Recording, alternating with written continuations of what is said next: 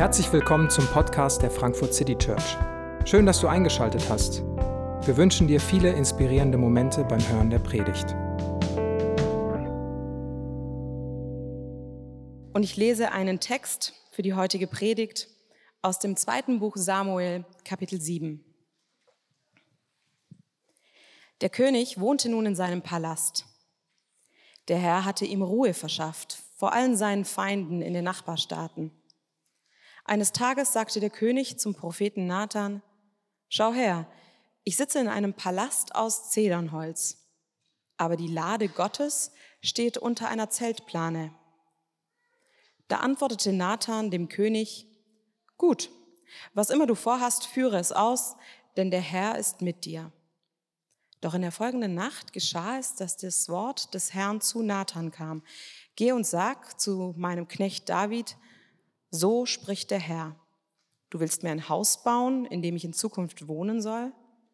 Ich habe doch noch nie in einem Haus gewohnt, seit ich die Israeliten aus Ägypten geführt habe. Bis heute bin ich mit einem Zelt umhergezogen, das meine Wohnung war. Als ich mit allen Israeliten umhergezogen bin, habe ich nie etwas gesagt. Ich habe einigen aus den Stämmen Israels aufgetragen, mein Volk Israel zu weiden. Aber keinem von ihnen habe ich vorgeworfen, warum habt ihr mir kein Haus aus Zedernholz gebaut? Jetzt aber sollst du zu meinem Knecht David sagen, so spricht der Herr Zebaoth. Ich habe dich vom Weideland von den Schafen weggeholt. Du solltest der königliche Hirte sein, der über mein Volk Israel herrscht. Ich bin überall mit dir gewesen, wohin du gingst, und habe vor dir alle Feinde ausgerottet. Ich will dir einen großen Namen verschaffen, dass man dich zu den Größten auf der Erde zählt. Ich will meinem Volk Israel einen Platz geben und es einpflanzen, dass es dort sicher wohnen kann. Dann muss es nicht mehr zittern vor Angst. Niemand wird es mehr unterdrücken wie früher, seit ich Richter über mein Volk Israel eingesetzt habe. Ich habe dir Ruhe verschafft vor allen deinen Feinden. Und so verkündet dir jetzt der Herr, dass der Herr dir ein Haus bauen wird. Wenn dein Leben erfüllt ist und du stirbst, will ich einen Nachkommen an deine Stelle treten lassen.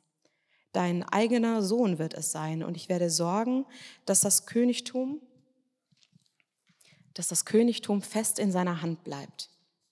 Er wird für meinen Namen ein Haus bauen und ich werde seine Herrschaft festigen, dass sein Thron für immer bestehen bleibt.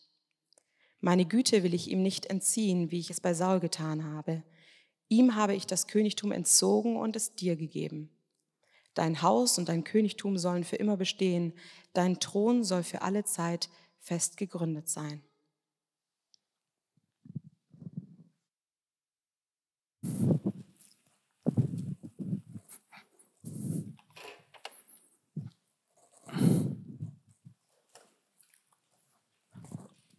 Wow, das war laut.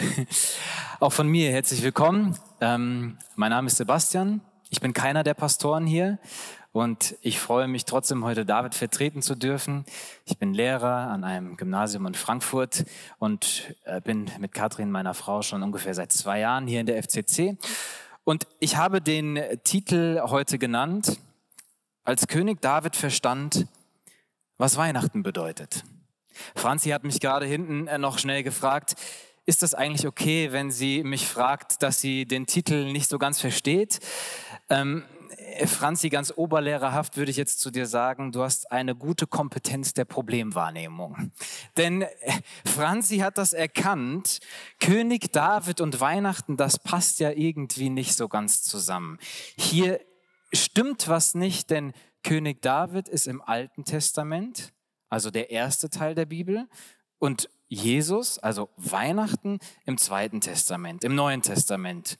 David hat ungefähr 1000 Jahre vor Jesus gelebt. Was soll also König David über Jesus wissen? Woher soll David wissen, was Weihnachten bedeutet?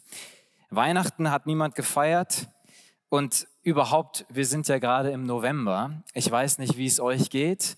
Weihnachtsstimmung kommt da ja eigentlich noch nicht so richtig auf. Das kommt wahrscheinlich erst auf dann wirklich am 24. Dezember unterm Baum, am 25. bei der Gans.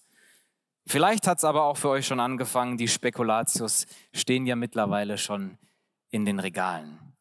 Egal wann Weihnachten für dich beginnt, unser Text heute, das ist ein klassischer Text, der gerne auch an Heiligabend gelesen und gepredigt wird. Und er ist eben jetzt dran in unserer Reihe zu König David. Und deswegen schauen wir uns den heute gemeinsam an. Aber vorher noch eine ganz kurze Rückschau. Was ist bisher geschehen?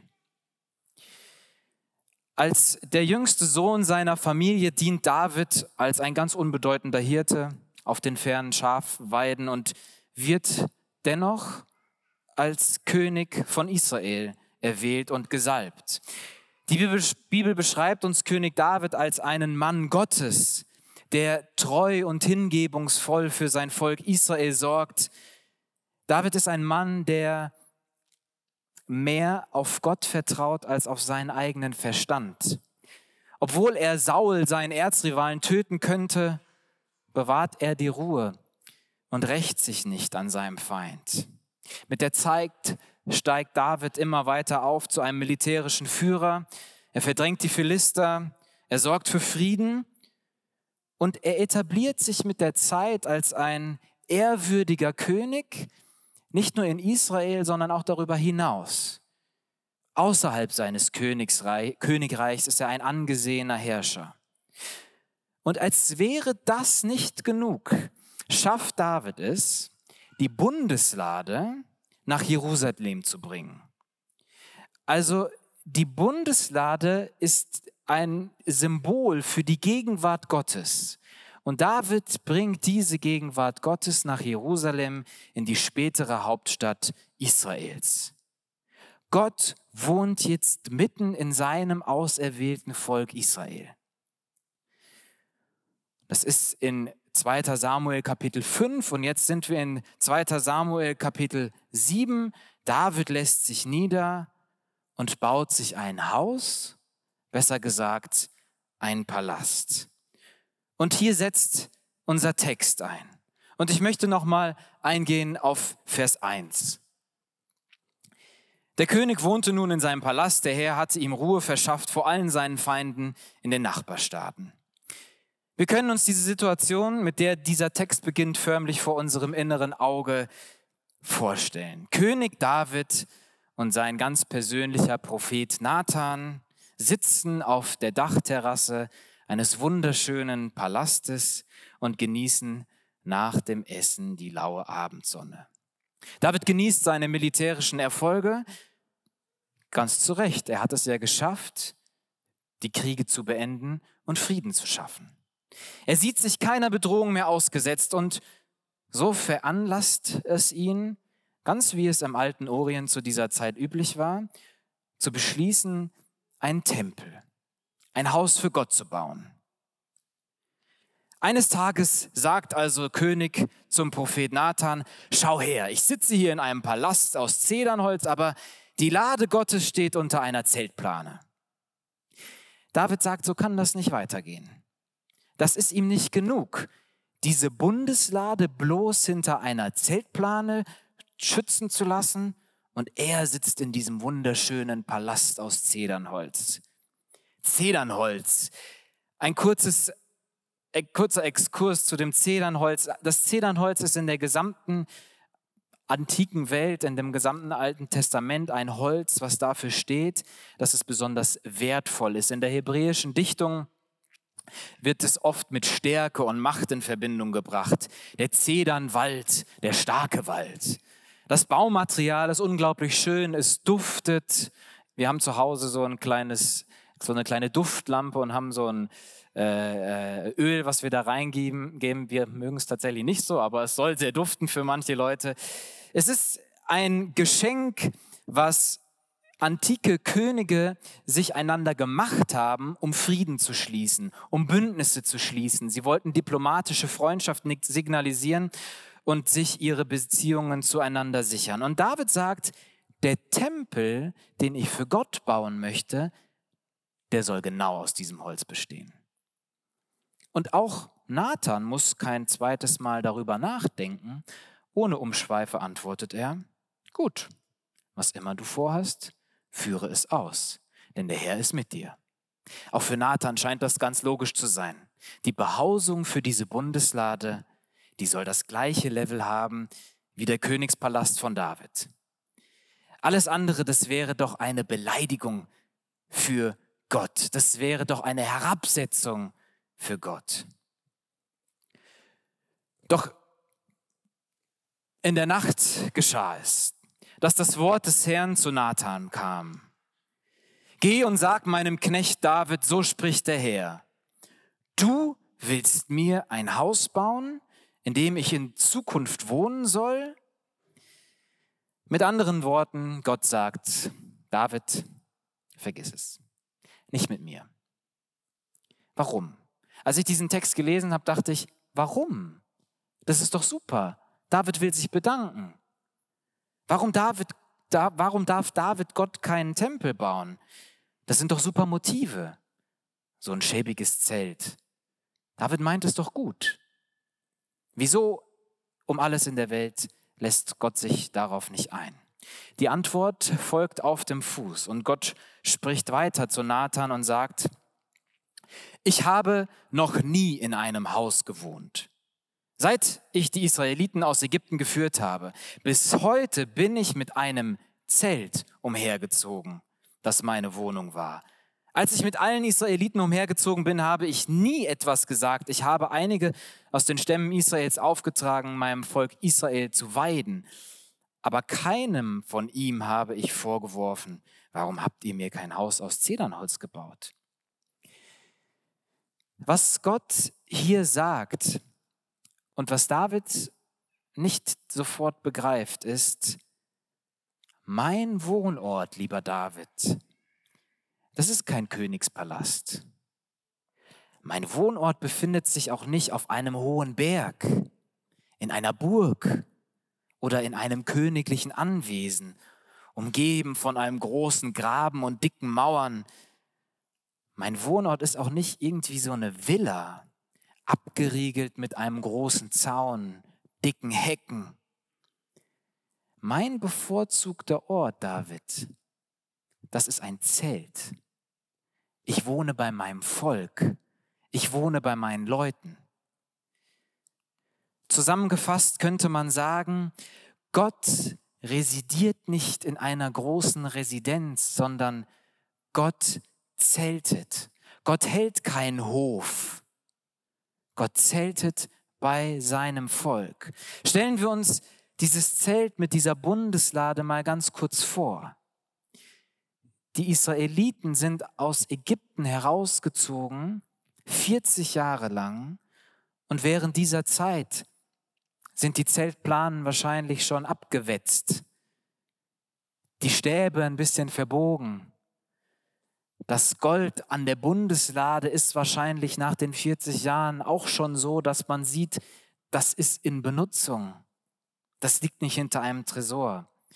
Und Gott sagt, Genau da ist mein Platz. Da, wo die Dinge nicht glänzen. Nicht da, wo sie funkeln, sondern da, wo man Gebrauchsspuren sieht. Mein Platz ist bei meinem Volk. Mit ihnen zu leiden, mit ihnen zu hungern und mich mit ihnen zu treffen. Darum geht's mir. Wenn mein Volk leidet, dann leide ich mit ihnen. Und wenn sie Durst haben, dann gebe ich ihnen etwas zu trinken. Und wenn sie umherhirren, dann bin ich bei ihnen. Wenn ihre Kleidung und ihre Behausung abgetragen sind, so ist auch meine Kleidung und meine Behausung abgetragen. Wenn sie in Zelten leben, dann lebe auch ich in einem Zelt.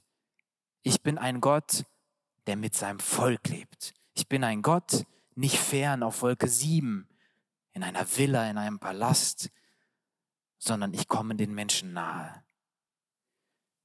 Für David ist es eine unglaubliche Aussage. Und bis zu dem Zeitpunkt hat David noch völlig falsch verstanden, wer Gott ist.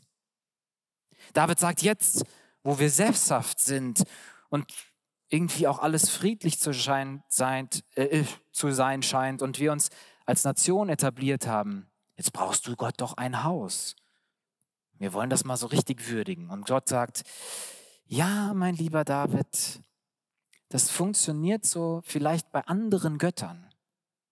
Und so denken vielleicht andere. Aber ich bin nicht wie die anderen. Und das ist ja tatsächlich so, wenn wir vergleichen den biblischen Glauben, was wir im Alten Testament hier lesen, mit anderen theistischen Religionen, dann stellen wir fest, dass hier ein eklatanter Unterschied besteht. Alle anderen theistischen Religionen suggerieren, dass Gott distanziert ist, dass er fern ist, dass er auch auf eine Art uninteressiert ist am Menschen. Religion stellt in der ersten, We auf, in der ersten Linie einen Weg dar, um diesen Gott nahe zu kommen, um ihm zu gefallen, um, ihm Gott, um, um diesem Gott etwas zu tun, um zu ihm hinaufzusteigen. Aber Gott macht schon im Alten Testament klar, er möchte den Menschen nahe kommen. Es geht im Christentum nicht darum, zu Gott hinaufzusteigen und irgendwie zu leisten und zu tun, um seine Gunst zu erwerben, sondern es geht darum, dass Gott herabsteigt, um dich zu treffen. In deiner Schwachheit, in deinen Punkten, wo du nicht mehr kannst. Er möchte Anteil nehmen, statt distanziert und fern und abseits kommt er nahe und ist präsent. Man könnte es noch anders ausdrücken.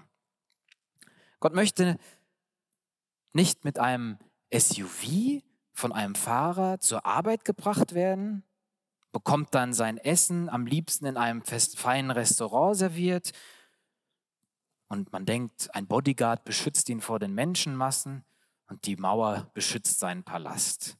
Am besten das ganze Elend der Welt ferngehalten. Und wer dann zu diesem Gott kommen will, der schreibt mal ein Bewerbungsschreiben oder einen guten Brief mit einer ordentlichen Signatur. Und das Sekretariat entscheidet dann darüber, ob man Zugriff bekommt oder nicht, ob man einen Termin eingestellt bekommt oder nicht. Und Gott sagt, so funktioniert es nicht. Ich nehme die öffentlichen Verkehrsmittel. Ich esse auch nicht in dem feinen Restaurant, sondern auf der Straße mit meinem Volk, im Bahnhofsviertel. Ich möchte nicht von den Problemen der Menschen abgeschirmt werden, sondern ich lebe inmitten der Zerbrochenheit der Welt. Mir ist diese Welt so wichtig, ich will mich engagieren um sie auch wieder in Ordnung zu bringen. Gott residiert nicht, Gott zeltet. Der erste Punkt. Und das ist ein Problem, das Gott hat mit diesem Haus, das David bauen will. Ein zweites Problem mit dem Haus, dem Tempel, den David hier bauen möchte, ist folgendes. Wir können nicht mehr in Davids Kopf so ganz genau reinschauen, wir können nur mutmaßen, was er denkt als er diesen Tempel bauen möchte. Und so scheint Davids Überlegung, Gott einen Palast aus Zedernholz zu bauen, auf den ersten Blick ja ganz gut gemeint. David will ja hier etwas Großzügiges tun, er will etwas zurückgeben und ihm für alles danken, was er getan hat. Und wahrscheinlich war das auch die Erwartung seines Volkes, dass der siegreiche König jetzt einen Tempel bauen würde. Denn im gesamten antiken Nahen Osten der damaligen Zeit war es so, dass wann immer ein König einen Sieg errungen hatte, er danach einen Tempel baute. Denn dieser Tempel sollte einmal an den Sieg erinnern und zweitens dann den Gott ehren, der diesen Sieg ermöglicht hatte. Also die Vorstellung war, der Mensch baut einen Tempel, Gott kommt herunter in diesen Tempel und von dort beginnt dann Gott seine Herrschaft. So sieht man das in der antiken Zeit bei den Sumerern, bei den Assyrern, bei den Persern, bei den Babyloniern und auch bei den Ägyptern. Und hier habe ich ein, so einen Tempel mal recherchiert. Tutmosis III. hat diesen Tempel für Amun-Re gebaut. Amun-Re, das war bei den Ägyptern der König der Götter. Und Zusätzlich haben wir diese Inschrift, die uns übermittelt ist. Da du meine Wohnung gebaut und andere Könige beim Bau meiner Denkmäler überflügelt hast, werde ich nun für dich einen Thron auf unbestimmte Zeit errichten. Es ging hier also um eine Huldigung, um eine Anerkennung. Und manchmal war das in der Antike sogar noch mehr als das. Es gibt in den antiken Texten Passagen, da heißt es dann, mein lieber Amun-Re oder mein lieber Gott, wie auch immer, wenn du mir diesen Sieg bringst, dann werde ich dir einen Tempel bauen. Und das ist das Mindset, was David auch mitbringt. Genauso redet David mit Gott und reiht sich in diesen Gedanken, in diese gängige Praxis mit ein. Weil du mich zum König gemacht hast, deswegen werde ich dir ein Haus bauen. Und wenn man diesen Kontext der Antike so ein bisschen beachtet, dann kann man in Davids Überlegung auch ein bisschen was Selbstgefälliges, was Selbstbestätigendes und vielleicht auch ein bisschen was Herablassendes erkennen. Denn Davids Aussage impliziert, dass er aus einer Position der Stärke heraus nun etwas Bedeutendes für Gott tun kann. Wie viele andere Könige und andere Religionen in der Welt glaubt er, dass der Weg zu Gott darin besteht, dass er etwas für Gott tut, indem er ihm einen Tempel baut. Kennen wir diesen Gedanken? Dieser Gedanke widerspricht völlig dem, was Gott David nun erklärt. Gott spricht weiter durch Nathan in Vers 8. Jetzt aber sollst du meinen Knecht David sagen, so spricht der Herr Zebaoth. Ich habe dich vom Weideland von den Schafen weggeholt. Du sollst der königliche Hirte sein, der über mein Volk Israel herrscht. Ich bin überall mit dir gewesen, wohin du gingst. Und ich habe vor dir alle Feinde ausgerottet. Ich will dir einen großen Namen verschaffen, dass man dich zu den Größten auf der Erde zählt. Gott sagt, David, du hast nie irgendwas für mich getan. Alles, was du je getan hast, das habe ich durch dich getan. Und außerdem, ich lasse mich nicht durch dich zähmen. Es ist, als ob Gott hier antworten würde, David, ich bin der Gott des Universums und ich bin doch der Schöpfer von all dem. Ich bin derjenige, der die Sterne an ihren Platz gesetzt hat. Ich bin derjenige, der diese unglaubliche Vielfalt und Fruchtbarkeit der Schöpfung um dich herum erschaffen hat. Ich habe die Welt ins Leben gerufen und du willst mir ein Haus bauen? Wie süß. Zedernvertäfelung. Wer hat diese Zedern eigentlich wachsen lassen? Ich bin derjenige, der das hat wachsen lassen. Ich habe das geschaffen. Und auch die Zedern. Nein, David, du brauchst mir kein Haus bauen. Wir sehen, wenn wir anfangen zu glauben, dass das, was wir tun, unsere Leistungen, unsere Moral, unser gutes Handeln, unser beständiges Gebet, wenn wir glauben, dass das Gott dazu verpflichten würde, uns etwas zu geben, wenn wir glauben, dass das, was wir für Gott tun, eine vorhersehbare Reaktion von Gott herauf hervorbeschwören kann, dann versuchen wir Gott in so eine Box zu stecken. Dann versuchen wir Gott zu zähmen, in unsere Tasche zu stecken. Aber wir versuchen Gott nicht kennenzulernen. Wir versuchen ihn zwar zu entschlüsseln, zu verstehen, wie er tickt und ihm am Ende zu kontrollieren. Aber das ist nicht der Gott, so wie er sich uns in der Bibel vorstellt. Gott ist ein Gott, der in Beziehung leben will. Und Beziehung, könnt mal eure Freunde oder eure Partner, eure Partnerinnen fragen, Beziehungen kann man nicht entschlüsseln oder kontrollieren.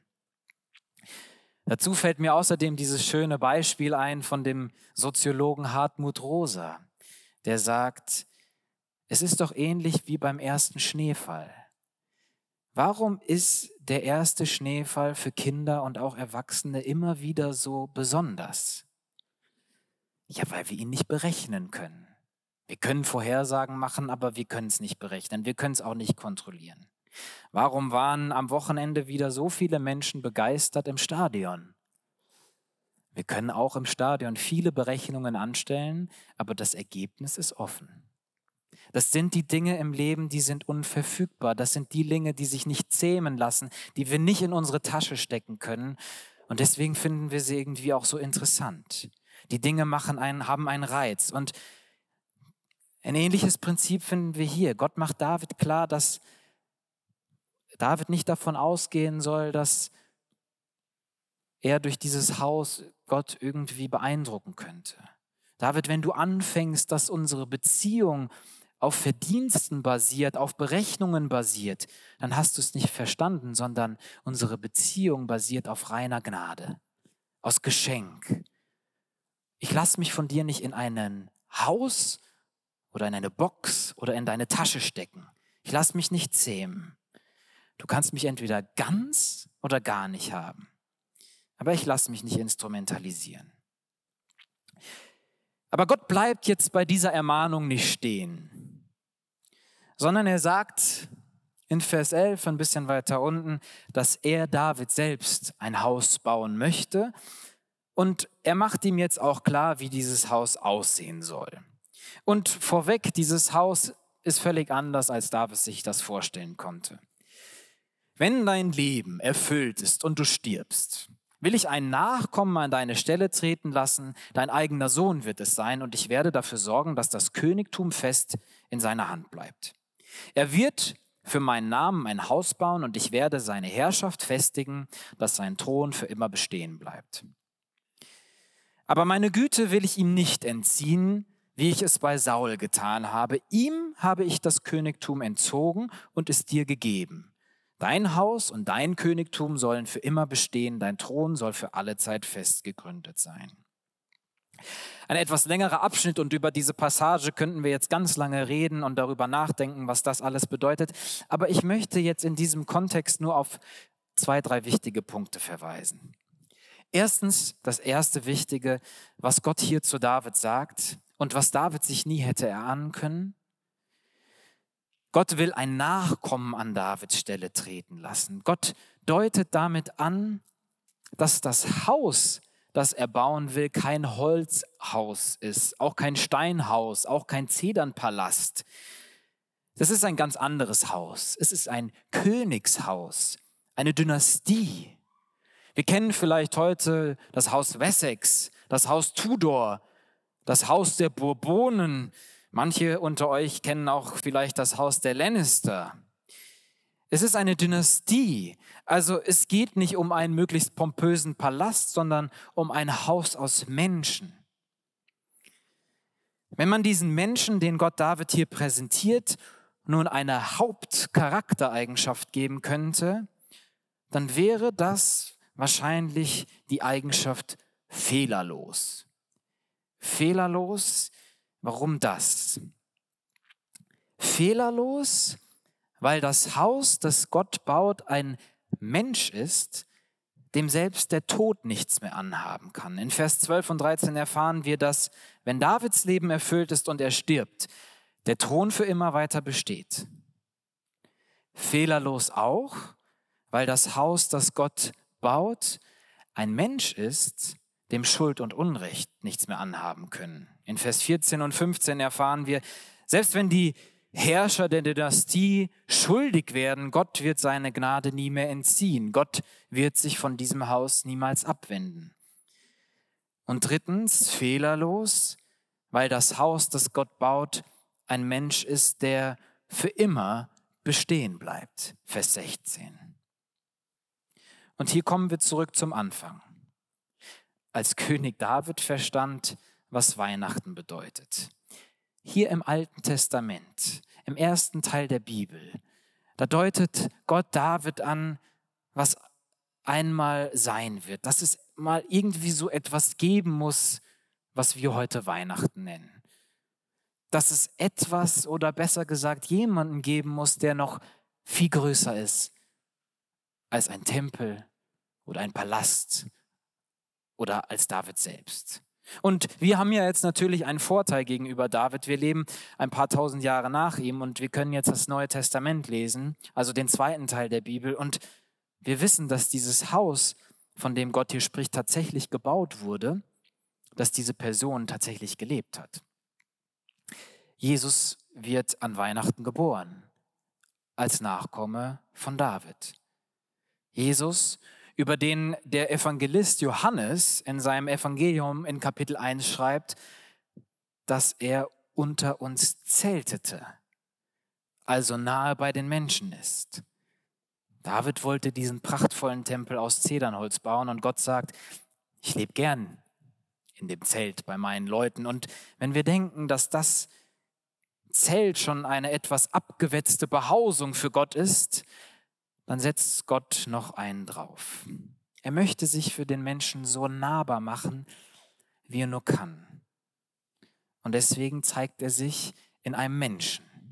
Aber nicht in einem Menschen, einem König, wie wir ihn, uns ihn vielleicht vorstellen, sondern in einem hilflosen Baby, in einem Mensch, der bittere Armut erfährt, der als Wanderer umherzieht, der die Obdachlosigkeit kennt, der entkleidet und entblößt, elendig am Kreuz stirbt. Ein Gott, der sich dem Menschen radikal nahbar macht, wenn der Mensch sich mit seinen Schwächen offenbart. Im Neuen Testament lesen wir auch, meine Kraft ist in den Schwachen mächtig. Lassen wir das zu? In diesem Menschen Jesus erfüllen sich alle Prophezeiungen, die Gott David gegeben hat. Jesus, ein Nachfahre von David, überwindet alle Schuld, er überwindet den Tod, er bleibt nicht diese hilflose Gestalt, sondern er ist Sieger über alle Mächte, auch den Tod, und er herrscht in alle Ewigkeit. David hat Jesus nicht mehr kennengelernt. Vielleicht hat er auch nicht ganz verstanden, was Weihnachten bedeutet. Aber vielleicht hat er eine leise Ahnung davon bekommen, dass da noch mehr ist, als er versteht. Und wir sind im Jahr 2023 wieder im Vorteil, weil wir heute sehen können, dass Gott sein Versprechen eingelöst hat. Gott hat sein Haus gebaut. Gott hat sein Versprechen gehalten. Manchmal sehen wir, dass Gott seine Versprechen ganz schnell einlöst. Manchmal fragen wir uns, wenn wir in die Nachrichten schauen, wann löst Gott seine Versprechen eigentlich ein? Manchmal dauert es bis zu tausend Jahre, dass er aktiv wird. Aber wir sehen, Gott ist ein Gott der Geschichte, der seine Versprechen hält und nicht vergisst. Und das darf uns auch für heute, in unserer Zeit, bei all dem, was nicht gut ist, Hoffnung geben. Zu wissen, Gott hält seine Versprechen. Seine Versprechen, diese Welt zum Guten zu verwandeln, auch wenn das für uns heute, ähnlich wie für David damals, ganz fern und absurd klingen mag. Als König David verstand, was Weihnachten bedeutet, verstand er, Gott residiert nicht, er zeltet. Gott ist nicht fern von den Menschen, sondern möchte nah bei ihnen sein. Er möchte in ihren schwachen Punkten nah sein. Gott lässt sich nicht zähmen, Gott lässt sich nicht in eine Box stecken, mit ihm lassen sich keine Deals abschließen, sondern er möchte Beziehung und er handelt aus Freiheit und aus Gnade. Und was David vielleicht noch nicht ganz verstanden hat, aber was wir heute aus der gegenwärtigen Perspektive sehen, Gott löst seine Versprechen ein, auch wenn es manchmal länger dauert als gedacht. Mit den drei Punkten möchte ich schließen und ähm, Lisa spielt noch ein Instrumentalstück am Klavier und ich lade euch ein, diese Gedanken noch auf euch wirken zu lassen und darüber nachzudenken. Amen.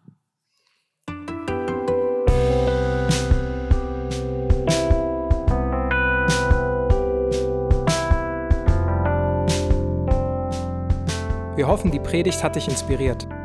Wenn du uns kennenlernen möchtest, dann schau einfach mal auf unsere Homepage www.frankfurtcitychurch.de oder besuch uns in unseren Gottesdiensten. Bis dann!